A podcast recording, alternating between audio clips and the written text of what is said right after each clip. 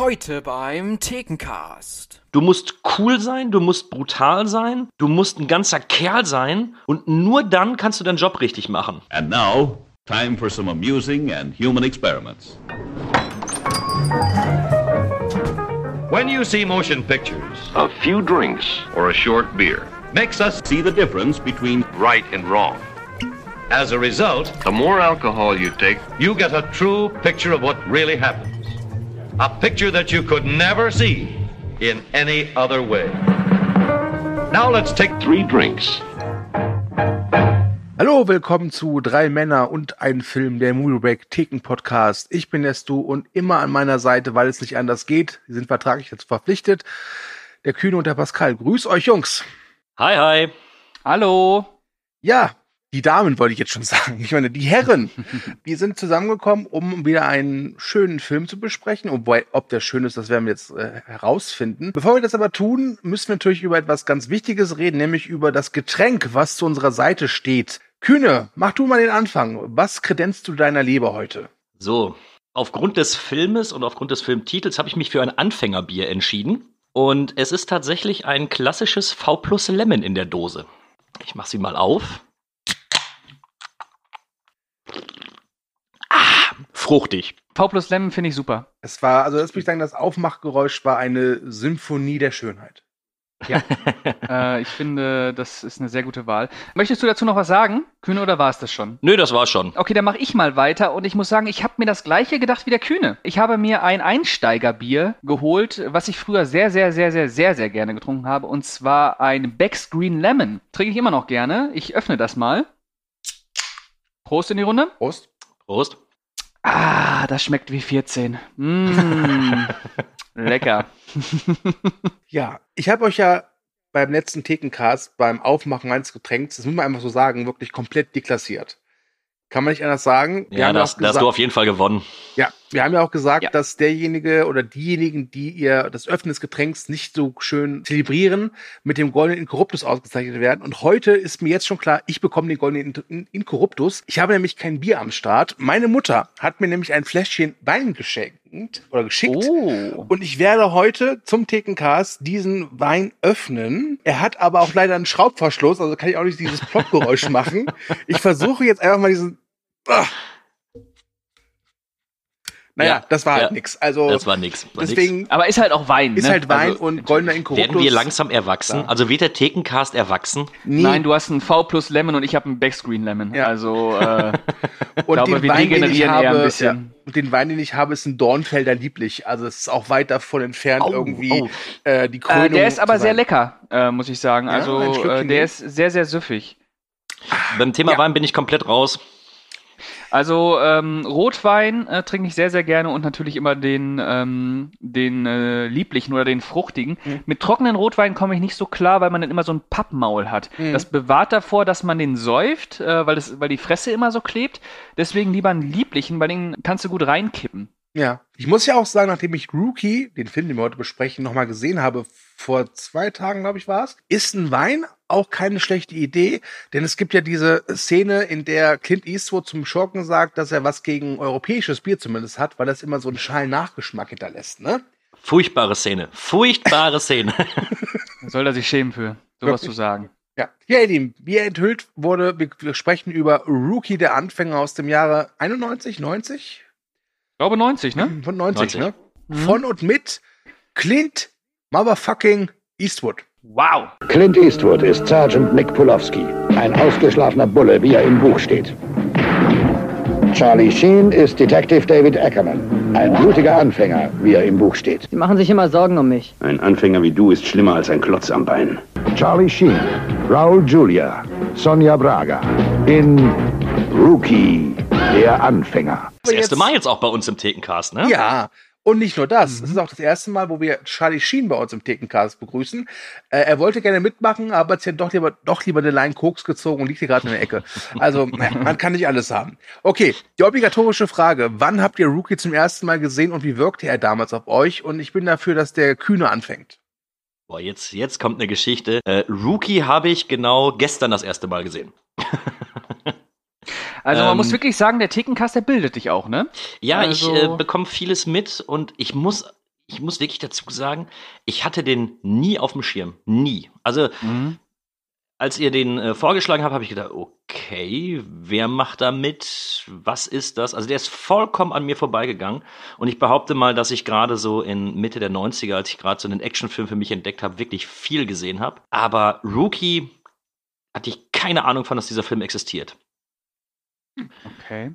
Und umso schöner, dass ich jetzt eben mal in den Genuss kam. Und ähm, ja, wenn ich jetzt sagen würde, wie er auf mich gewirkt hat, würde ich mein Fazit vorwegnehmen. Deswegen warte ich damit noch ein wenig. Okay. Halten wir die Spannung aufrecht und sorgen für ein bisschen Erheiterung mit Pascals Geschichte. ich habe den Film das erste Mal vor vor zwölf Jahren gesehen ungefähr, mit, äh, mit 17. Weil ich mich damals so ein bisschen durch die äh, 80er Jahre Actionfilme gearbeitet habe und dann nach und nach natürlich auch auf Rookie gestoßen bin. Und Rookie war damals noch ab 18. Er ist ja inzwischen neu geprüft. Äh, nee, warte mal. Ist der, ist der Er war indiziert. Genau. Ja. Genau. Und jetzt ist er 16. Ja. Ungeschnitten, genau. Und äh, dann habe ich mich so ein bisschen äh, über die Filme informiert, die ähm, indiziert gewesen sind, weil ich da natürlich immer Lust hatte, die zu gucken. Und Clint Eastwood war cool. Äh, und habe den dann gesehen und fand den ähm, sehr, sehr unterhaltsam. Und äh, habe ihn jetzt letzte Woche nochmal gesehen und finde den immer noch nett. Mhm. Okay. Ja, Uh, wie war's ähm, bei dir? Ich habe ihn also zum ersten Mal komplett vor vielleicht zehn Jahren gesehen, aber ich weiß noch, als der auf Video rauskam, war ich mal bei meiner Großmutter und mein Onkel hat den geguckt. Und ich habe von diesem Film eigentlich nur eine Szene wirklich aktiv mitbekommen, nämlich die Szene, in der Clint Eastwood Roy Julia umbringt. Mm. Und die war, also hat mich damals sehr geprägt. Die fand ich irgendwie verstörend damals. Wie alt war ich da? So elf, zwölf?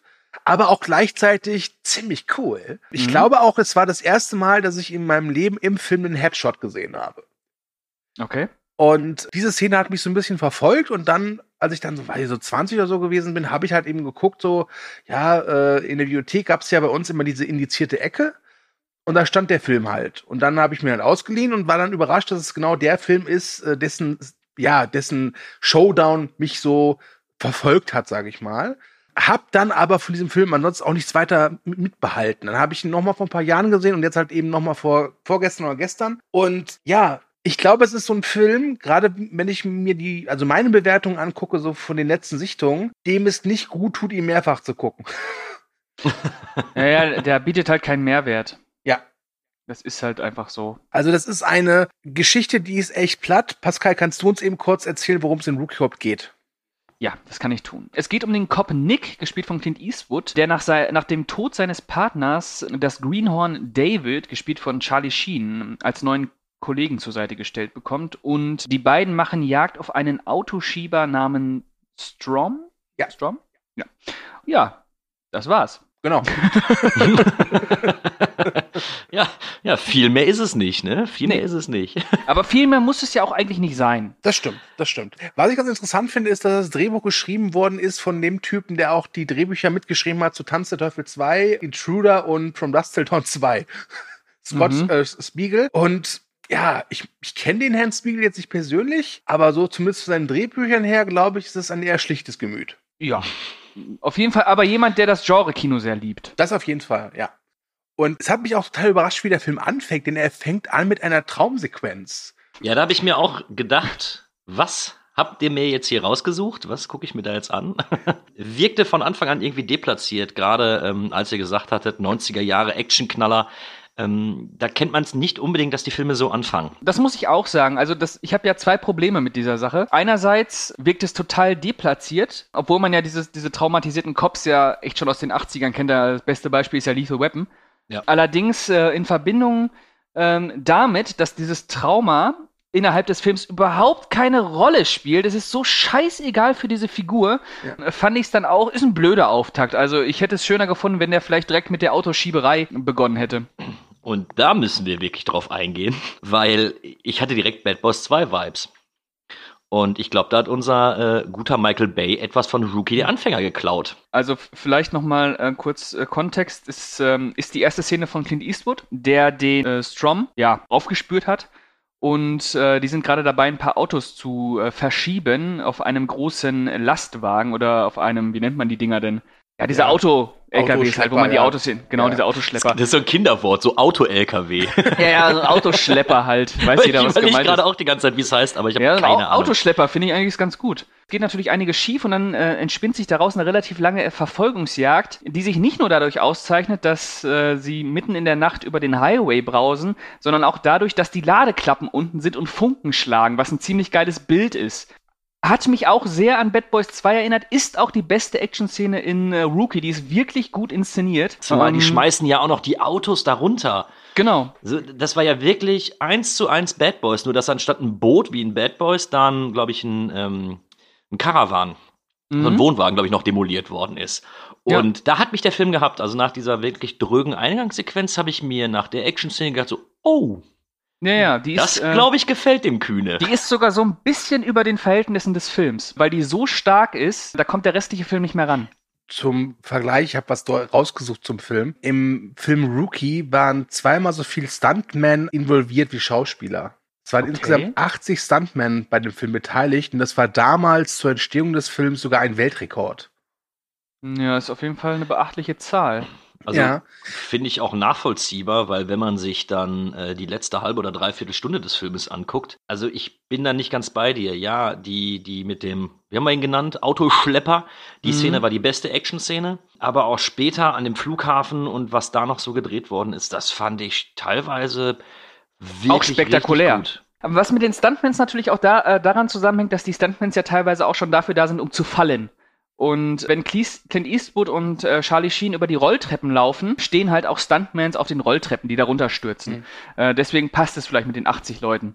Aber du Ja. hast recht, Kühne. Das Finale, das ja auch gefühlt 20, 25 Minuten geht, Ja. ist auch wirklich gut. Also diese ganze Passage auf dem Rollfeld und dann äh, im, im Inneren des Flughafens mit dem Rollband dann noch und so weiter, ähm, ist auch gut Wo auf die, jeden Fall. Wo die. Chestnut die noch verfolgt und über den Boden fährt und die überfahren will und Ja, dann von einer Boeing, glaube ich, gestriffen wird und ex also rein actionmäßig kann ich Rookie nichts vorwerfen. Da hat er wirklich meinen meinen Nerv getroffen und ich muss sagen, rein von der Action her gehört er zu der zu den besseren Vertretern der ähm, der 90er Jahre. Mhm. Ich habe tatsächlich mit der Action, zumindest mit der Action zu Beginn, tatsächlich ein großes Problem. Und zwar, sie spielt halt bei Nacht, was ja an und für sich schon mal gut ist. Ich habe den Film angefangen auf dem Laptop und dann relativ schnell gemerkt, okay, das ist zu klein und habe ihn dann halt auf, dem, auf meinem Fernseher geguckt. Der hat so eine Bilddiagonale von einem Meter zehn oder so.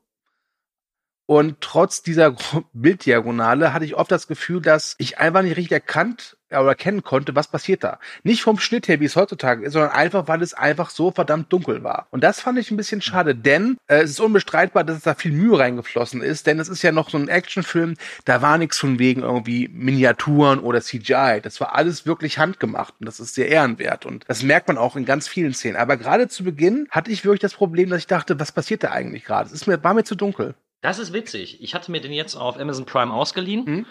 Und hatte in den ersten fünf Minuten, also gerade kurz vor der äh, Actionsequenz mit dem LKW, habe ich noch gedacht, oh, das Bild ist aber nicht so ganz klar. Also hatte auch fast das Gefühl, dass die, dass es so ein bisschen unscharf war, dass viel, viel Dunkelheit auch auf den Gesichtern lag, dass du dir manchmal gar nicht sicher warst, wer ist denn das jetzt überhaupt? Es hat sich später gelegt, aber wenn du das gleiche Problem hattest, glaube ich wirklich, dass es dann am Film lag. Also ich kann da so ein bisschen gegensteuern. Ich habe mir äh, die Blu-ray geholt und habe den äh, auf einem relativ großen Fernseher geschaut und hatte damit gar keine Probleme der Bildauflösung. Ich weiß nicht, ob es vielleicht die Streaming-Qualität bei euch beiden war, aber die Blu-ray, die war auf jeden Fall ähm, sehr, sehr schön klar. Also beim nächsten Mal Film gucken bei Pascal, würde ich sagen.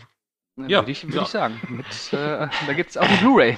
Ich hätte mir gerne die Blu-ray geholt. Die hatten sie, glaube ich, bei Amazon gerade im Angebot für 7,99 oder sowas. Richtig. Und ich muss ja zugeben, ich Schussel habe ja die Aufnahme vergessen. und äh, sonst hätte ich mir den tatsächlich äh, wahrscheinlich für den schmalen Taler eh gekauft dann. Naja, und äh, jetzt im Nachhinein äh, hättest du den auch bestimmt im Regal behalten. Ja, also ich, ich werde gleich noch auf diverse Probleme zu sprechen kommen, die ich mit dem Film habe. Ja. Ähm, weil neben der Action funktioniert auch ganz viel nicht. Aber ich, ich will dem Film irgendwie versöhnlich gegenüberstehen. Ich, ich weiß nicht, wie es beim zweiten Mal gucken oder vielleicht auch beim dritten Mal gucken ist. Aber ich habe ihn ausgemacht und das war so ein Gefühl, ich müsste jetzt eigentlich den Film besser finden, als ich ihn tatsächlich finde. Und vielleicht bemängle ich auch die falschen Punkte, was für mich die Wertung eben nach unten schraubt. Aber ich habe den Film ausgemacht und dachte, nee, eigentlich, also irgendwie musst du den besser finden, als du den jetzt gerade, äh, als meine Empfindungen gerade dafür sind. Und das hat mich verwundert und finde ich auch leicht komisch. Ich weiß nicht, wie es da bei euch war damals. Das geht vielleicht auch ein bisschen an Stu jetzt, obwohl er den Film ja weniger mag ähm, als Kühne und ich jetzt. Meinst du, das könnte auch damit zusammenhängen, dass du so ein bisschen dem modernen Actionkino ein bisschen überdrüssig geworden bist und ähm, das immer wieder so bisschen als Wellness siehst, wenn du dann mal wieder so einen ganz klassischen handgemachten Actionfilm siehst, Kühne? Ja, ich glaube schon. Ich glaube schon, weil ich eben auch diesen Fable für die alten Filme habe, wobei ich weiß, dass da vieles handwerklich auch eben nicht so gut wird wie beispielsweise momentan ein The Raid oder ein, ein Fury Road oder so. Aber ich finde es immer ganz charmant, wenn viel mit richtigen Stunts gearbeitet wird, wenn du einfach mitbekommst, dass Autoverfolgungsjagden, Crash-Sequenzen, Explosionen, dass es nicht reine CGI-Pampe ist, sondern dass du, ja. dass sie sich wirklich Mühe gegeben haben zu sagen so, wir werden das jetzt ganz, ganz toll in die Luft sprengen. Naja, und äh, Rookie ist ja so ein Film, wo du echt den Blechschaden spürst, ne? Ja, und auch wenn ich jetzt schon vorweggreife, als sie aus dem Lagerhaus entfliehen und mit dem Auto aus dem vierten Stock springen und dann das ganze Lagerhaus in die Luft geht. Tut mir leid, das war richtig geil. Also das fand ich wirklich einfach nur geil. Ja. Also deswegen, also ich habe das Gefühl, ich müsste ihn besser finden und werde sehr wahrscheinlich auch die Blu-ray kaufen wenn ich, äh, auch wenn ich nicht weiß, ob es mir wie bei Stu geht, dass ich bei der zweiten oder bei der dritten Sichtung dann sage so, nee, irgendwie. Hier sei erwähnt, ich finde den nicht scheiße. Das nicht. Nein. Also der ist, hat einfach wirklich Qualitäten, die kann man ihm nicht abstreitig machen. Aber der Stu von vor zehn Jahren hatte mit dem Film einfach deutlich mehr Spaß wie der, wie der Gegenwarts-Stu, nenne ich ihn mal. Mhm. Wenn ihr übrigens den Vergangenheits-Stu hören wollt, glaube ich, die Vergangenheitskühne, kann ich euch äh, unseren Cast zu Act empfehlen. Gott. Ist ja auch legitim, dass sich da die Filmwahrnehmung ein bisschen ändert einfach. Ja. Ich meine, du hast andere Vorlieben auch bekommen und so weiter. Ja. I'm standing in front of an East LA garage, which is the latest link in a chain of almost half a dozen chop shops busted by the LAPD in the last three days. This is auto theft detective Nick Polowski. Detective, you seem to have gone very much out of your way to make sure that we were here for these raids. Well, that's right, ma'am. I, uh, I realize that homicides and splashy robberies get uh, most of the headlines, but it's about time this sort of crime get the attention it deserves. Now, it's impossible to make a real dent, but it is possible to hurt the individual assholes who are fucking it up for everyone. Now, I happen to know of a prick that's responsible for the whole fucking operation, and that son of a bitch is hurting out there, and I'm fucking liking it. Ich weiß nicht, wer es von euch beiden war. Einer von euch hat was Interessantes angesprochen, was ich gerne auch jetzt mal thematisieren möchte. Und zwar, warum dieser Film nicht so sehr in, in den Fanherzen angekommen ist, wie jetzt zum Beispiel Lethal Weapon, Stirb langsam oder wie sie alle heißen. Also diese anderen 80er, 90er Jahre Actionfilme, über die wir. Buddy Movies. Äh, genau, Buddy Movies, äh, die wir ja wirklich zuhauf hatten und viele, viele gute und auch ein paar schlechte. Ich glaube tatsächlich, dass Rookie das Potenzial gehabt hätte, auch mal so genannt zu werden zu boah, diese coolen Body-Movies, unter anderem Rookie. Aber er wird ja nie wirklich erwähnt. Ich würde sogar sagen, es ist so ein fast schon einer von den vergessenen Clint Eastwood-Filmen. Ja, definitiv, der ist total in Vergessenheit geraten. Ja. Wie gesagt, ich kannte ihn. Äh, genau, das ist schon das beste Beispiel. Ja, also Kühne stimmt. ist ja wirklich ein äh, 90s-Liebhaber und der hat noch nie von dem Film gehört. Also das sieht ja schon, dass der in der öffentlichen Wahrnehmung gar nicht mehr stattfindet. Oder vielleicht auch nie stattgefunden hat. Aber warum? Ich glaube, also grundlegend, Buddy-Movie ja, aber dafür haben die zu wenig Szenen zusammen. Also ich hatte hm. mir jetzt noch mal die, die ähm, auf die Timeline geguckt, als der Film lief und Clint Eastwood wird ja dann von dem äh, Bösen entführt. Und das passiert schon nach einer Stunde. Mhm. Und dann haben wir fast 15 Minuten äh, Einführung der Person, ohne dass die sich überhaupt treffen. Und die agieren in dem Film eher nebeneinander. Das merkst du auch ganz klar im Finale, wenn die beiden dann die, die beiden Bad Guys und Bad Girls noch verfolgen und dann auch wirklich kurz danach sagen, ja, wir trennen uns jetzt, du übernimmst den, ich übernehme den. Das heißt, dieses Zusammenspiel, wie es beispielsweise bei Lethal Weapon mit ähm, Riggs und Myrtle ist, das findet in dem Film eher wenig statt. Ja. Also, das, ähm, vielleicht, dass er so ein, so ein halbes Buddy-Movie nur ist, okay. Äh, ich glaube, es hat einen, einen, ganz entscheidenden Punkt, dass äh, die Karriere von Clint Eastwood an einem Punkt war, der so tief war wie vorher noch nie. Der hat vorher mit Pink Cadillac und Dirty Harry 5 und Weißer Jäger, Schwarzes Herz halt ein paar Megaflops abgeliefert. Ja. Und Rookie hätte das Potenzial gehabt, ein Hit zu werden, aber ich glaube, dass einfach die öffentliche Wahrnehmung von Clint Eastwood echt gelitten hat unter den letzten drei, vier Filmen. Vorher kam auch noch dieser Pale Rider und äh, der Wolf hetzt die Meute und das waren alles Flops. Hm. Glaubst du Aber haben sie auch, dafür dass dann vielleicht Charlie Sheen genommen? Weil der war ja gerade eben wirklich im Kommen mit seinen Filmen vorher, ne? Ja, aber ich weiß nicht, ob Charlie Sheen so ein, so Bass hatte. Ich glaube schon, dass der, dass das noch zu einer Zeit war, wo Charlie Sheen wirklich äh, sehr gefragt war. Ähm, was ich noch mit einziehen möchte, ist, glaube ich, auch, warum der Film auch im Nachhinein nicht mehr so diese Wirkung hat. Es gibt ja auch so diese, diese Slowburner, die so über die Jahre hinweg sich so aufbauen. Ich glaube, es liegt auch daran, dass Clint Eastwood ja so Ende der 80er, Anfang 90er auch angefangen hat, so seine Karriere so auch ein bisschen neu zu formieren. Du hast ja gerade eben schon Weißer Jäger, Schwarzes Herz erwähnt. Der, Der übrigens super gut ist. ja, und ich glaube, dass nach Rookie hat er zwar auch immer noch so Thriller-Rollen, zum Beispiel in Line of Fire gemacht.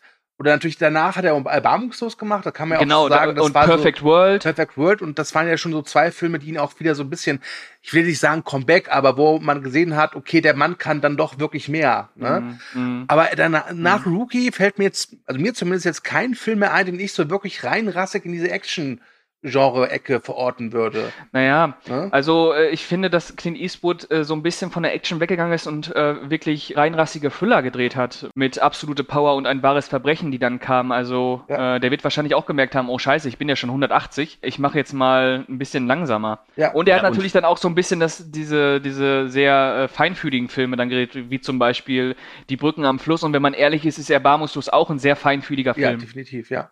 Und deswegen glaube ich halt, dass du jemanden, der jetzt nicht ganz so alt ist, der kennt wahrscheinlich Clint Eastwood, der hat vielleicht mitbekommen, okay, der hat seine Karriere als Italo-Western-Star begonnen, aber der verbindet mit Clint Eastwood dann vielleicht doch mehr so Sachen wie äh, Mystic River, die Brücken am Fluss, Gran Torino, Million Dollar sein Baby. Spätwerk dann, ne? Und, und da Mhm. passt sowas wie Rookie halt gar nicht rein.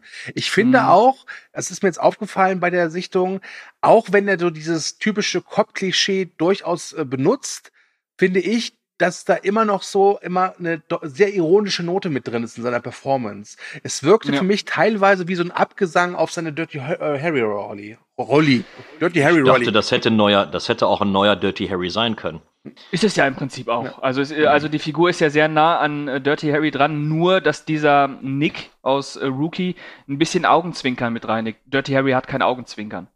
Und dieser Rookie ist sich, glaube ich, auch bewusst, okay, ich, boah, ich bin jetzt, ich bin echt alt. Also ich bin echt alt. Äh, ich mache das noch und ich schaffe das auch, aber es ist halt auch so ein bisschen, ich akzeptiere jetzt auch, wenn ein Jüngerer kommt. Es ist okay. Und am Ende ist es ja dann auch so, dass er sich hinter den Schreibtisch setzt. Glaubt ihr, Ja. dass wenn der Film erfolgreicher gewesen wäre, dass sie weitergemacht hätten? Nein. Also sie hätten vielleicht einen zweiten Rookie gedreht, aber mit Charlie Sheen dann. Hm. Glaube ich nicht. Also das Ende hatte nicht für mich diesen, diesen Anschein, als ob jetzt zum also er, Charlie Sheen entwickelt sich ja dann im Endeffekt zu, ähm, zu Clint Eastwood und bekommt ja dann die äh, junge Polizistin dann ähm, an die Seite gestellt und das hatte einfach, also, also es wäre genau das gleiche gewesen, außer dass äh, der, der Anfänger, dann wäre es Rookie die Anfängerin. Ich Mhm. glaube nicht, dass das irgendwie nur annähernd darauf ausgelegt war. Dafür fand ich auch, dass die Harmonie zwischen den beiden nie so funktioniert hätte. Man muss äh, das immer so ein bisschen berücksichtigen. Also wenn das ein Mega-Erfolg gewesen wäre, hätten sie es wahrscheinlich so aufgebaut, dass Charlie Sheen mit der Frau dann ermittelt hätte, aber nicht weitergekommen wäre und Clint Eastwood dann noch mal äh, zu Rate gezogen äh, werden würde. Irgendwie hätten das wahrscheinlich schon gedeichselt. Wenn es gut, halt gut, aber die, die Frage wäre. ist ja, ob es geplant war. Und ich denke, dass es nicht geplant war. Nee, das war es Ja, auf keinen Fall. Aber wie Pascal schon sagte, wenn das ein richtiger Mega-Hit gewesen wäre, kannst du aber glauben, da wäre die Fortsetzung aber in drei Wochen geschrieben gewesen. Ne? ja. Ja. Aber, Aber ist wahrscheinlich ein schwieriger Punkt einfach gewesen, äh, sorry Kühne, dass der Rookie so ein bisschen an einem Punkt in Clint Eastwoods Karriere kam, wo sich alles so ein bisschen gewandelt hat. Also die breite Masse war nicht mehr so zufrieden mit dem, was Eastwood vorher gemacht hat. Man kannte ihn, wie gesagt, als Westernheld, als Actionheld. Ähm, und es, es fühlt sich immer so ein bisschen an, als hätte Eastwood noch das letzte Mal jetzt noch mal einen Actionfilm gemacht, noch einmal Dirty Harry spielen. Dann ist aber auch gut, dann mache ich erbarmungslos und eine Sense. Es war auch Ja, von ihm kein Wunschprojekt, sondern mehr so ein äh, Dankeschön-Projekt an Warner, weil die ihm halt eine Carte Blanche gegeben haben für diesen weißen Jäger schwarzes Herz. Und deswegen hat er sich halt dazu verpflichtet, okay, dann drehe ich euch halt diesen Rookie. ne? Okay. Also Eine Auftragsarbeit. Ja. Wobei ich auch sagen muss, ich finde, man merkt es nicht. Also ich finde, dass Eastwood da schon mit genügend Esprit mit an der, also mitmachen. Also ich habe zum Beispiel Eastwood in dem Film lieber zugeguckt als Charlie Sheen. Selbst wenn Charlie Sheen dann auf Rambo macht und da diese Biker-Bar auseinander nimmt. Ähm. Roadhouse. Roadhouse, genau. Also klar, Eastwood, der trägt auch den Film mit seinen äh, lockeren Sprüchen, mit seiner wirklich coolen Art. Aber ich glaube auch, warum das Ding nicht mehr so gut funktioniert hat. Mich würde mal, in, also das wäre immer echt so ein Ding, was mich interessieren würde. Wie kam der in den 90ern an? Wir hatten vorher Lethal Weapon, wir hatten vorher Stirb langsam. Das waren zwar irgendwo Helden, die Ecken und Kanten hatten mit äh, Riggs in Lethal Weapon und natürlich dann John McClane in Stirb langsam, aber bei Rookie, und das ist wirklich der, das größte Manko an dem Film, die Aussage und die, die Sachen, die da gesagt und gemacht und getan werden, sind ja unter aller Sau. Also die sind ja äh, frauenverachtend, menschenverachtend. Die Message des Filmes ist das Dümmste, was ich seit langem gesehen habe. Und mich würde interessieren, wie das in den 90ern ankam. Wurde, in den 80ern hat es funktioniert mit Dirty Harry. Aber hat das, war das noch so ein, so ein Ding der 90er? Also die Kritiken, die ich jetzt dazu so überflogen habe, die waren sehr gemischt. Und selbst die negativen Kritiken haben jetzt nicht so sehr drauf rumgehauen, von wegen, dass der Film halt relativ misogyn ist, etc. pp., sondern mehr halt eben, dass es halt so ein stangenwaren Actionfilm ist. Ich, ich meine, ihr müsst euch mal überlegen, was ja die Aussage des Filmes ist. Also zum Kontext, Charlie Sheen ist ja ein sehr, ein Polizist, der sehr, na, äh, der sehr nach den Regeln spielt, der vernünftig ist, der der immer nachdenkt, bevor er was tut. Und er bekommt dann eben mit Clint Eastwood einen Partner, der sagt, nö, wir können äh, gegen das Gesetz agieren, wir können Leute verletzen, wir können Sachen kaputt machen. Und das ist der einzige Weg, wie ich Polizeiarbeit machen kann. Und so in der ersten Stunde geht's noch. Und später entwickelt sich Charlie Sheen ja dann in eine Art Rambo oder in, eine, in einen Klon von Clint Eastwood, der ja im Endeffekt genau das Gleiche macht. Hm. Und am Ende ist die Aussage des Filmes, du musst cool sein, du musst brutal sein, du musst ein ganzer Kerl sein und nur dann kannst du deinen Job richtig machen. Was ich halt Und total schlimm fand, war diese eine Szene, wo Charlie Sheens Freundin, gespielt von Lara Flynn Boyle, von diesem Auftragskiller heimgesucht wird. Und dann rettet sie Charlie Sheen und letzten Endes erschießt sie den Typen. Und wie Charlie Sheens Figur darauf reagiert, fand ich echt ziemlich fragwürdig. Also das, Ja. das war auch so eine Situation, wo ich dachte, okay, das, ich will ehrlich sein, damals, wenn ich 16, 17 Jahre alt gewesen wäre, hätte ich das abgefeiert. Heute mit meinen fast 40 Lenzen finde ich das einfach nur scheiße. Ja, oder Ja. denk an die finale Szene, wenn die Anfängerin dann zu Charlie Sheen kommt, der mittlerweile ja auch Zigarre raucht und so angezogen ist wie, äh, wie Clint Eastwood den ganzen Film über. Und sie kommt rein und er guckt sie an, er, er guckt ihr auf den Arsch und sagt dann, ja, gut aussehen tut sie ja, wir probieren das mal. Also, Also, äh, da sind wir aber auch an einem Punkt, der bei äh, den meisten äh, Actionfilmen aus der Zeit natürlich auch immer gegeben war. Und der Film macht das Problem, dass er äh, die Arschlöcherfiguren, und das sind alles Arschlöcher, nicht als Arschlöcher begreift, sondern sie abfeiert. Normalerweise hast du da ganz viel Potenzial, wo du äh, diese toxische Männlichkeit, die sowohl äh, Clint Eastwood als auch Charlie Sheen da auslebt, wo du die eigentlich zum Gegenstand des äh, der Kritik eigentlich äh, machen könntest. Aber das macht er natürlich nicht, weil es einfach kein Film ist, der das irgendwie hinterfragt. Ja, das ist nervig. Das hat so eine leichte Fascho-Attitüde, wie diese ganzen äh, 80er, 90er Klopper, diese unreflektierten Dinger. Das Problem bei mir ist daran, ich finde halt, Clint Eastwood ist unfassbar charismatisch. Und äh, wenn der einen dummen Spruch sagt, dann bin ich wieder dabei. Auch wenn er vorher einer Frau eine Backpfeife gibt und danach sich eine Zigarre aus, dem, aus der Brusttasche nimmt und die anzündet, dann ist es bei mir so, naja, der Clint. Naja, ist Aber- halt der Clint. Ja. Aber wusstet ihr, dass der Film damals eine Kontroverse ausgelöst hat? Wegen der Sexszene? Genau, wegen der sogenannten Man-Rape-Szene.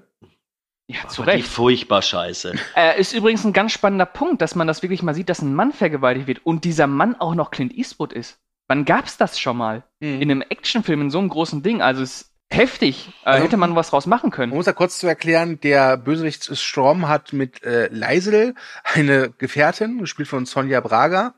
Und äh, die redet im ganzen Film über, glaube ich, fünf Sätze, wenn es hochkommt. Mhm. Und die beiden entführen halt äh, Clint Eastwoods Figur. Und dann äh, sitzt der arme Mann da gefesselt und dann denkt sich halt leise, okay, dann äh, hole ich mir jetzt mal ein, ein bisschen ein schönes Stück Trockenfleisch. Mhm. Und ja, dann kommt es halt zu dieser Anführungszeichen Man-Rape-Szene. Und ich muss sagen, eigentlich fand ich es mal ganz gut, das mal so zu sehen, dass also mal ein Mann vergewaltigt wird und nicht eine Frau, Ja. weil das haben wir schon mehrfach gesehen. Und also natürlich kann man über diese Szene streiten, aber ich denke mir, dass das damals so eine große Kontroverse ausgelöst hat, sagt schon viel über die damalige Zeit aus. Das würde, glaube ich, heute auch immer noch eine Kontroverse auslösen, weil wirklich eine Männervergewaltigung. Ja, die auch, das muss man auch sagen, Film die ist ein. jetzt auch nicht heftig, äh, äh, also die ist jetzt nicht so heftig gefilmt. ne? Es ist jetzt nicht, ich sag, Nein. die ist nicht in Anführungszeichen unangenehm. Das ist sie nicht. Nein, das ist nicht, ist kein. Aber es ist, Clint Eastwood wird von einer Frau vergewaltigt. Das ist ein Fakt. Ähm, an sich schöne Idee, äh, das ganze Thema auch mal aufzugreifen. Aber, also ich weiß nicht, wie ihr das seht. Diese Szene war so unnötig. Das waren wirklich fünf Minuten, die den Film weder vorangebracht haben, noch irgendwas in dem Film geändert haben, sondern das war, ich weiß nicht, warum sie da drin war.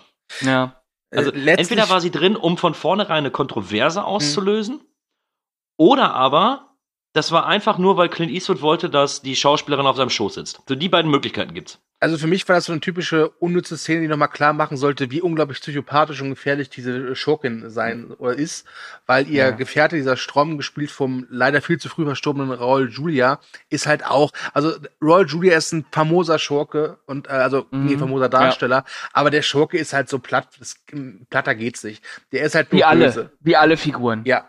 Also das- Alle, das sind alles Abziehbilder. Ja.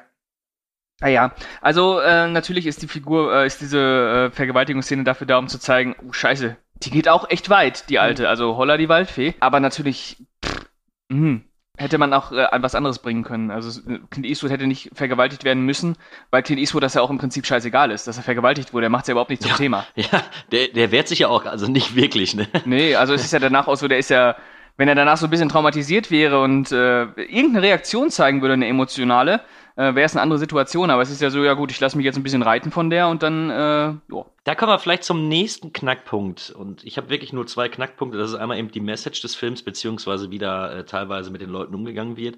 Aber das nächste ist, was mich äh, etwas gestört hat, war die Länge. Ich finde den mit 121 Minuten äh, einfach zu lang. Ähm, und das hatten wir vorhin am Anfang schon thematisiert mit dem Trauma von Charlie Sheen. Und es reicht ja nicht, dass er das Trauma hat, weil sein Bruder gestorben ist. Nein, er hat auch noch das Trauma, dass seine Eltern reich sind, aber er sich von seinen Eltern abkapseln will. Und so wird sehr, sehr viel Filmmaterial in diesen Film reingepackt. Was aber im Endeffekt den Film überhaupt nicht voranbringt, außer dass Charlie Sheen irgendwann sagt so, ich bin jetzt ein tougher Dude. So. Und dafür wäre diese ganze Exposition an, in meinen Augen nicht notwendig gewesen. Also, Also er hätte mir als, äh, als knackiger 90 Minuten wäre der besser. Also diese ganze äh, tote Bruderkiste ist halt für den Arsch. Das auf jeden Fall. Also, äh, ich geht mal kurz rein, du. Ja, klar. Dann darfst du weitermachen. Äh, es ist komplett alles für den Arsch, was irgendwie den Charakteren Tiefe geben soll, weil der Film schafft es nicht. Die Ja. sind alle so eindimensional. Dieses ganze, äh, ich bin, ich komme aus einem reichen Haushalt und äh, und mein Bruder, ich hab, ich bin schuld am Tod meines Bruders. Und Es ist, es bringt nichts. Es kommt auch, das hat keinen Ertrag, keinen erzählerischen Mehrwert einfach. Das ist vollkommen für den Arsch. Damit hat mir Pascal schon alles weggenommen. Aber, wie, Aber- ich, äh, ja, erst du kühn und dann habe ich eine Frage. Nee, nee, nee, ja, dann mach du Wirklich? zuerst. Ja, ja. Wie findet ihr Charlie Sheen als Actionstar? Hm, Mehr so mittel, wenn überhaupt. Ich finde den unfassbar ungelenk. Ja.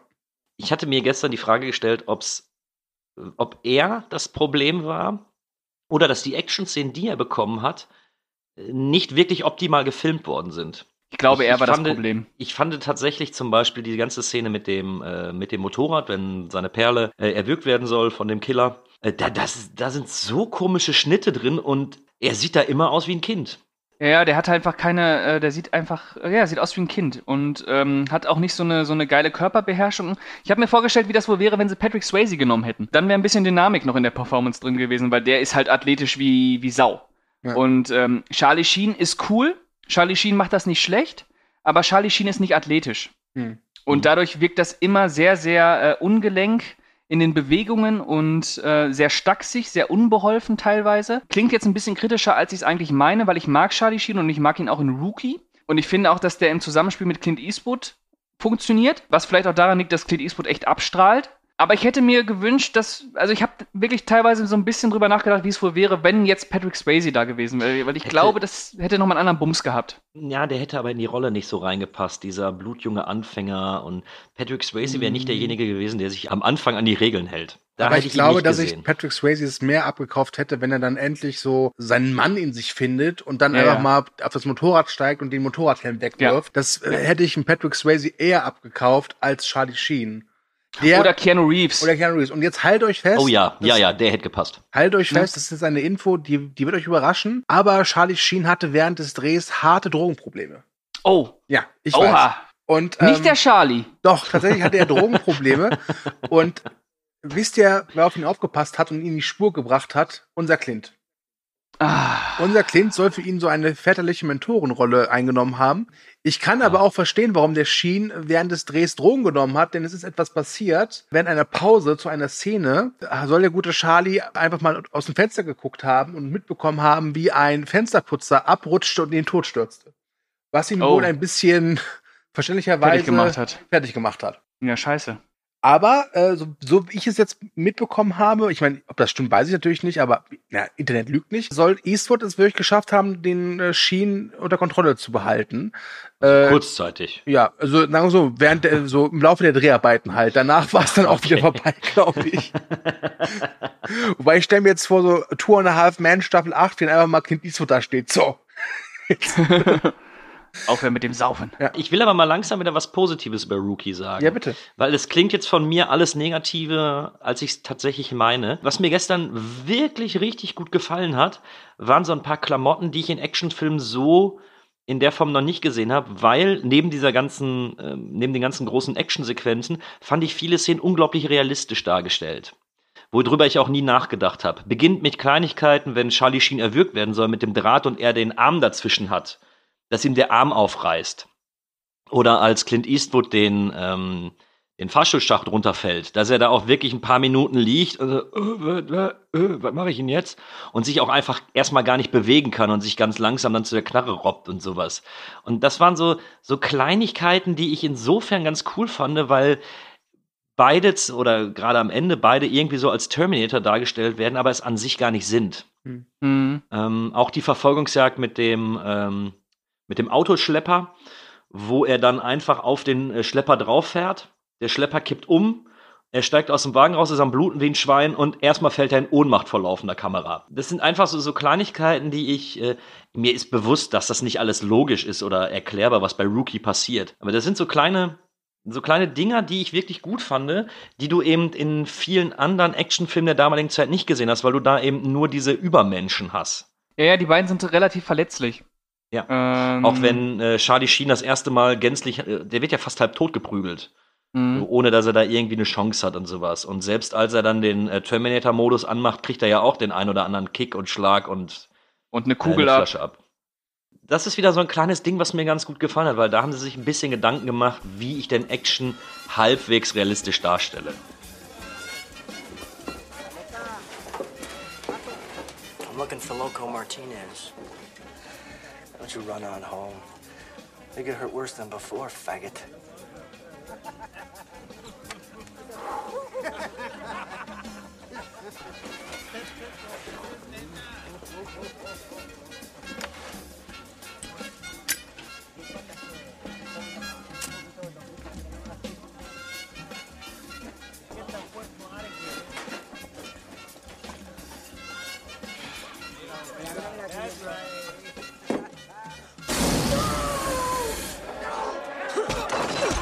Und Rookie hat einen der größten Badass-Momente überhaupt, wie ich finde.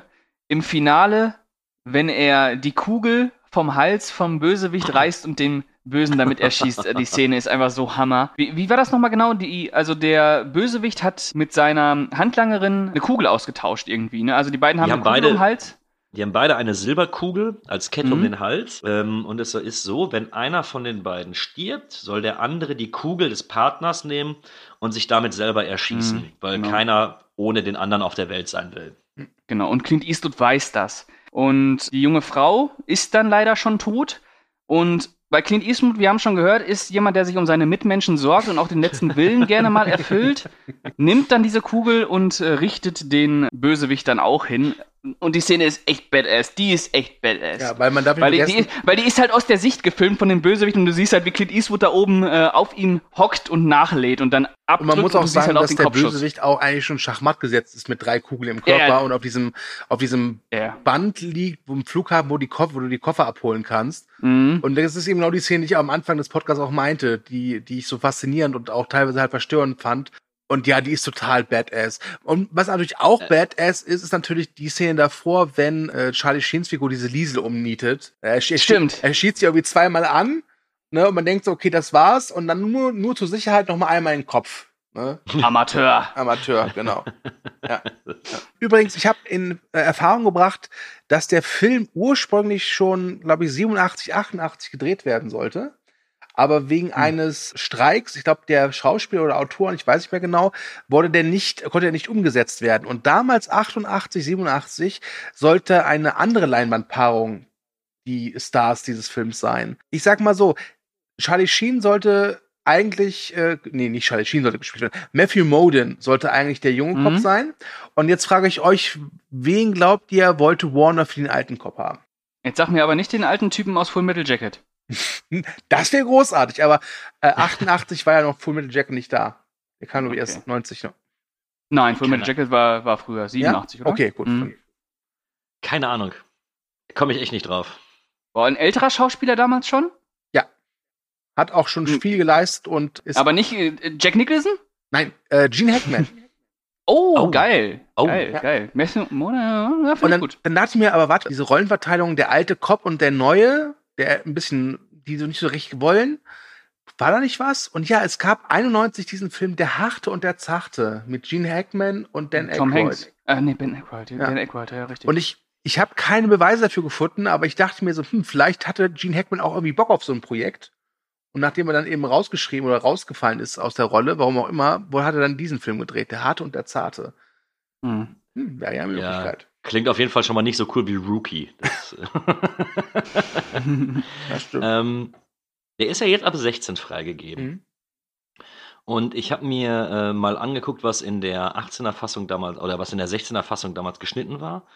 Und insbesondere natürlich das, das Finale, über das wir gerade gesprochen haben. Eure Einschätzung, 16 oder 18er Film? 16er. mittlerweile 16er.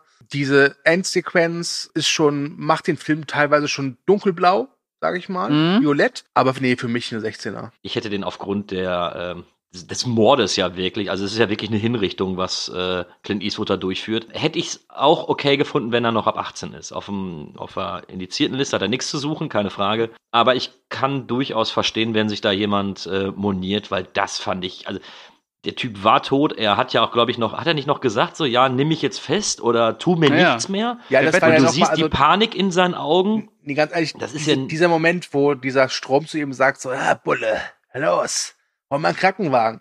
Was er damit eigentlich sagen wollte, ist, hallo, liebes Publikum, ihr müsst mich jetzt noch ein bisschen mehr hassen, aber keine Sorge, ich bekomme gleich meine gerechte Strafe.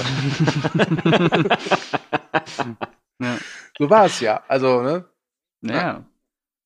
Ihr Lieben, habt ihr noch was? Nö. Okay. Hm. Dann ist es jetzt Zeit für unser geliebtes Bodycount-Quiz. Punkt eins, ich bin dagegen. Punkt zwei, ich hoffe, du hast danach noch ein zweites Quiz. Wie viele Zigarren Clint Eastwood raucht? es gibt ja in der ersten Stunde keine einzige Szene, wo der sich nicht ständig irgendeine Zigarre in die Schnute steckt. ja, damals, als man noch rauchen durfte im Film. Ah, schön war's. Ich meine, das Rauchen hat Clint Eastwood nicht geschadet. Ich meine, der lebt immer noch gut über die Qualität seiner Filme in der letzten Zeit. Na, reden wir mal nicht, aber Aber er lebt noch. Er lebt Beziehungsweise, bestimmt nicht an den Zigarren, dass die Filme jetzt nicht ganz so. ja, also er sieht jeden, na, wobei der sieht auch nicht mehr lebendig aus, ne? Der sieht auch echt. Ah, hm. okay, kommen wir zum Bodycount-Quiz. Äh. Wie viele Leute sterben? Warum können wir das nicht einfach mal ausfallen lassen? wir haben das schon so oft ausfallen lassen. Ich mache es auch nur bei Filmen, wo es sich lohnt. Und das ist jetzt mal ein Film, wo es sich lohnt. Und deswegen frage ich zuerst den Pascal. Pascal, was glaubst du? Wie viele Leute lassen ihr Leben in Rookie? Laut der Website I'm all out of bubblegum, der mir der erwähnt. 16. Okay. Kühne, was sagst du? Nee. Nee. Sex schon wieder, Sex schon wieder. Kühne, der, der, der Immer, lernt es immer, auch nicht, immer. ne? Ich lern's auch nicht. Ich lern's auch nicht. Ich überlege nur gerade, ob ich taktisch spiele. Ich bin mir sicher, dass es mehr sind. Mhm. Und wenn ich jetzt 17 sage, wäre ich näher dran, aber das wäre auch irgendwie langweilig. Ich sage 26, 27. Gut. Es sind 13. Ich hasse alle Menschen! oh Mann, nein! Auf, ach. Ja, so viele sind's nicht. Du hast tapfer gekämpft und es ist, es ist wirklich dir anzurechnen, dass du es zumindest jetzt mal versucht hast, taktisch vorzugehen. ähm, aber vielleicht für die Zukunft, für die nächsten Bodycount-Quizze, lieber Kühne, dass du vielleicht nicht am Anfang sagst, so, pff, nee, also, ah, sondern äh, so in dich hinein das sagst, aber nicht nach draußen. Das ist, ähm, Denn wie soll ich sagen, also Bodycount Quiz können ich mittlerweile auch umbenennen in Kühne liegt falsch.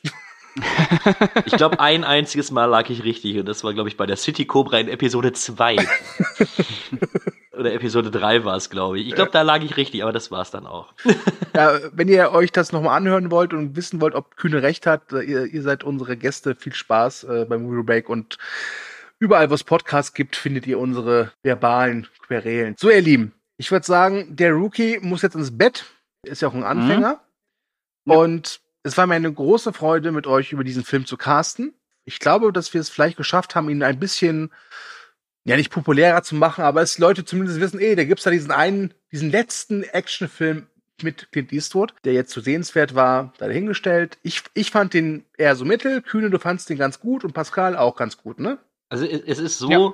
wie gesagt, ich würde ihn gerne besser finden. Es, er ist mir ein Stück zu lang und ein bisschen zu fragwürdig. Aber rein aber von aber, den aber darauf her, hoffen, dass er einen Bodycount von über 26 hat, oder was? Halt doch jetzt die Klappe, wir werden darüber nie wieder reden. Oh doch, werden wir. Beim nächsten Cast. Ja. Ich darf übrigens den Film aussuchen, ne? Das wisst ihr. ja. ja. Ähm, nee, aber ich glaube, okay, gucken jeder, halt eben Free Willy, was soll's. ich glaube, jeder, der so ein Fable für den Ende 80er Jahre, Anfang der 90er Jahre Actionfilm hat, der, der muss und sollte auch auf jeden Fall einen Blick riskieren, weil das Ding ist nicht schlecht, es ist ein Produkt seiner Zeit und nur weil man es jetzt eben äh, 2021 fragwürdig findet, wie es da gelaufen ist, ähm, Frage, passt Halt- diese Beschreibung auch zu dir, Kühne? ich sag gar nichts mehr. So, tschüss. Ja, ich sag noch schnell, dass ihr Movie Break auch bei Facebook, Instagram und Twitter finden könnt. Und es war mir eine große Freude. Ich sage Tschüss und Pascal, dir gebührt das letzte Wort. Ja, ich bedanke mich auch bei allen Zuhörern und bedanke mich bei Kühne und Stu und äh, würde sagen, bis zum nächsten Mal. According to the experts in such matters, if you drink, Go to the movies each week. Here, a few drinks bring out the best in your personality.